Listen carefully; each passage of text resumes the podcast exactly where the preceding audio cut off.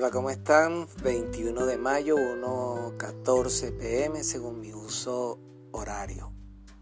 Nos hubiera encantado extendernos mucho más con respecto a esto, pero diversas situaciones no nos dan mucho tiempo para hacer podcasts en este momento, nada malo. Pero realmente no tenemos así como tanto tiempo para hacer los podcasts.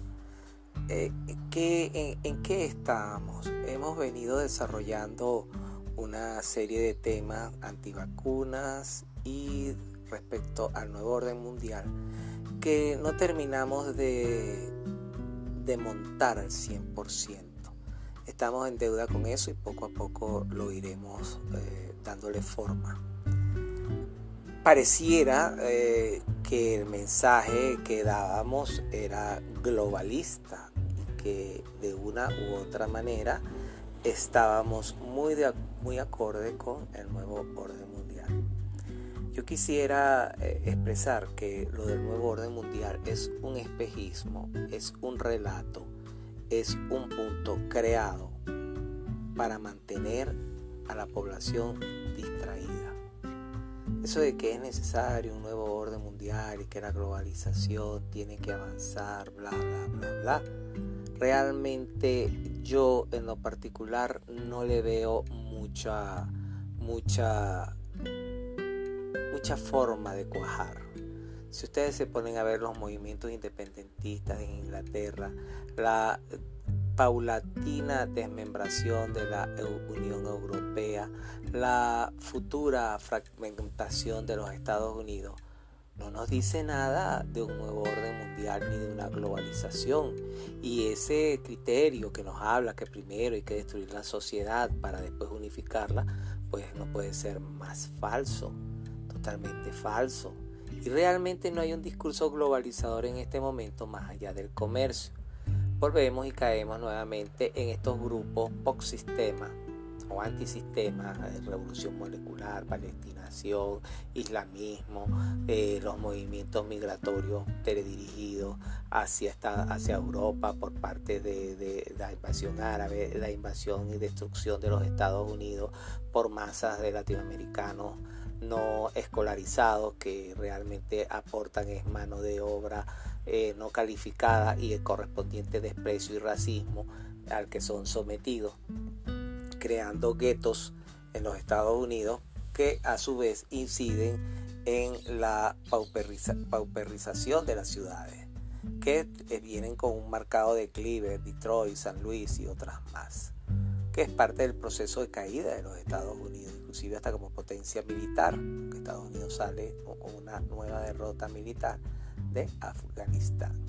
Entonces, eh, yo en lo particular veo es un relato, un relato espejo, un relato para tener a un grupo de población cautiva mientras eh, se crean tecnologías aceleradamente.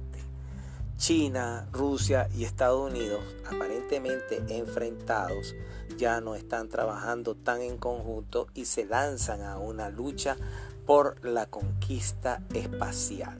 En lapso de tiempo de apenas 14 años ya se prevé una ciudad en Marte donde empezarán a laborar científicos y personas muy capacitadas.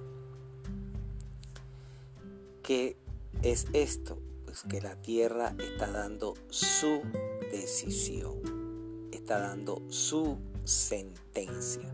Y por eso es que ustedes ven la indiferencia a un Japón que cada día se despobla, la indiferencia de sacar adelante a América Latina, que ya es prácticamente una sociedad fallida, donde manda la izquierda, la ultraderecha, pero sin ningún avance para ninguno de los países, teniendo todos los recursos, naturales del mundo, donde se ve que precisamente eh, eh, hay un abandono de la sociedad, mientras que paralelamente y prácticamente a escondida, y ahí sí llegamos a una especie de nuevo orden mundial, pero no para la Tierra, no para la Tierra, a lo que voy, a lo que vamos.